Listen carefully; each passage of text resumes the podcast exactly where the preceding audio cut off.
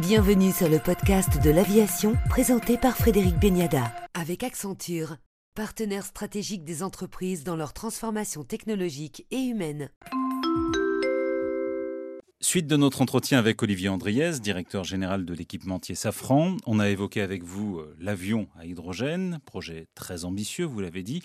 On parle moins aujourd'hui de l'avion électrique. C'était une fausse bonne idée? C'est une autre voie, mais vous avez parfaitement raison de signaler que le challenge sur l'électrique, c'est la masse et la masse des batteries. Vous savez, dans l'aéronautique, depuis le début de l'aéronautique, le combat numéro un, c'est le poids. Et le problème des batteries, c'est qu'elles restent aujourd'hui lourdes. C'est-à-dire que l'énergie apportée par une batterie au regard de sa masse est faible par rapport à ce que j'appelle la densité de puissance d'un moteur thermique. Donc, les batteries et l'électrique ne sont pas une solution pour l'aviation commerciale. Il faudrait remplir l'avion de batteries pour être capable de faire un Paris-Toulouse. Et avec ça, vous ne transportez pas de passagers. Par contre, c'est une solution lorsque on parle de charge utile, donc d'un nombre de passagers euh, très faible, quelques personnes, et pour des missions qui sont relativement courtes. Donc l'électrique est une solution qui est envisageable pour l'aviation générale. Et dès que vous irez sur des besoins qui sont un peu plus élevés en termes de rayon d'action ou en termes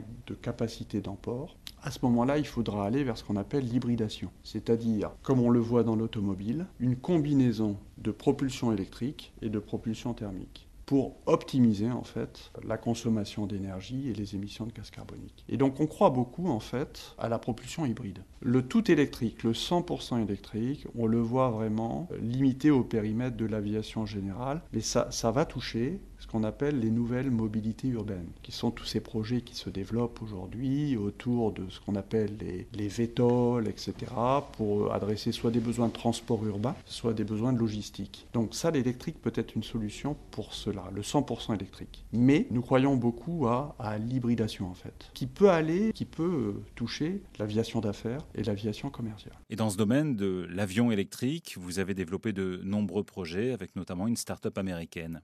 Oui, nous avons décidé en fait d'être aussi un acteur de premier plan dans le domaine de la propulsion électrique et hybride. Nous avons développé toutes les compétences dont nous avions besoin pour être cet acteur dans la propulsion électrique et hybride. Ça a été aussi euh, l'une des raisons pour lesquelles, à l'époque, nous avons racheté Zodiac. C'était pour nous renforcer dans le domaine électrique. Et donc, nous sommes en train de développer une gamme de moteurs électriques. Et nous avons également développé des architectures de distribution électrique à bord des plateformes. Et donc, effectivement, nous travaillons avec un certain nombre d'acteurs euh, qui veulent développer effectivement des nouvelles plateformes ou de l'aviation générale. Alors nous avons notamment signé il y a quelques mois un accord avec une société qui s'appelle Buy Aerospace qui a décidé de, de lancer une gamme d'avions on est dans l'aviation générale, encore une fois, une gamme d'avions 100% électriques et qui donc euh, a décidé de nous faire confiance pour la motorisation électrique de ces avions. Mais nous travaillons également avec d'autres startups. Alors il y a beaucoup de projets dans le monde. Hein.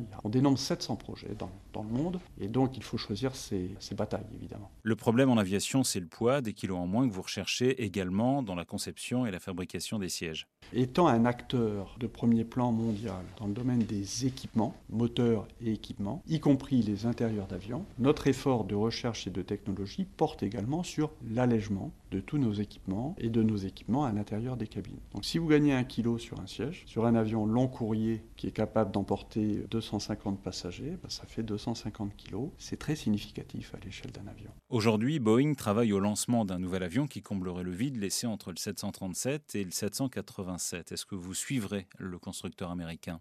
Donc les avionneurs réfléchissent en permanence à l'évolution de leur gamme de produits. Et donc c'est assez naturel que régulièrement ils réfléchissent à l'idée de lancer un nouveau projet. Il ne m'appartient pas de commenter euh, les réflexions en cours chez les uns ou chez les autres. Ce que je peux simplement vous dire, c'est que si à un moment donné l'un des deux grands avionneurs souhaite développer un nouvel avion dans une gamme de puissance qui est celle dans laquelle on joue en tant que motoriste, évidemment on souhaitera être à bord. Et on proposera le meilleur moteur possible possible à l'horizon, à l'horizon du projet lancé, le cas échéant, par tel ou tel avionneur. Sur le militaire, est-ce que cette partie de vos activités vous a permis de mieux résister à la crise?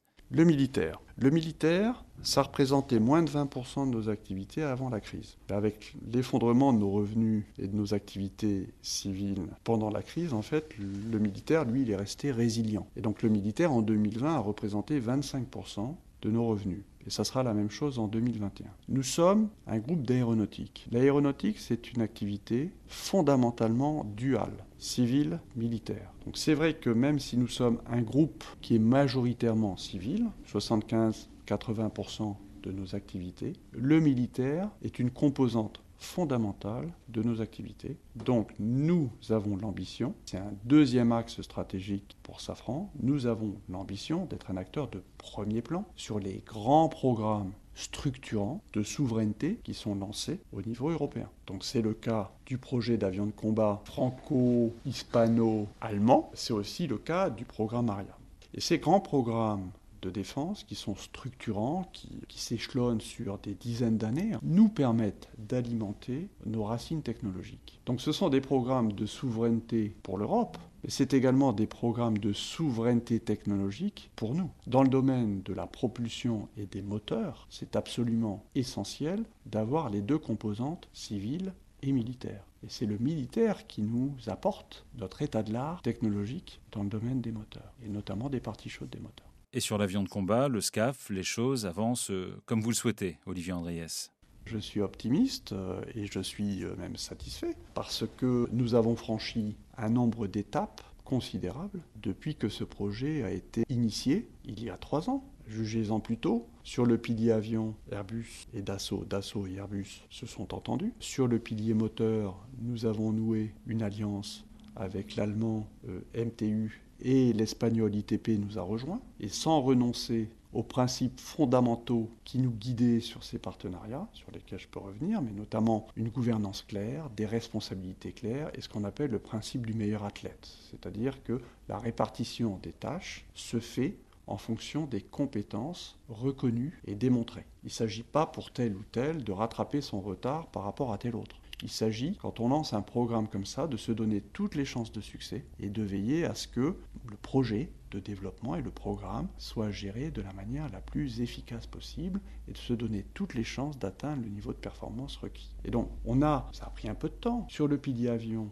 sur le pilier moteur et sur les autres piliers, nous avons noué des accords industriels. Autour de ces principes fondamentaux, nous avons remis notre offre. Les États se sont entendus aussi, vous l'avez, vous l'avez vu, donc je pense qu'on est bien parti sur un calendrier qui était ambitieux, mais qui est tenu. Merci. Olivier Andriès, directeur général du groupe Safran, pour le podcast de l'aviation. Merci Frédéric.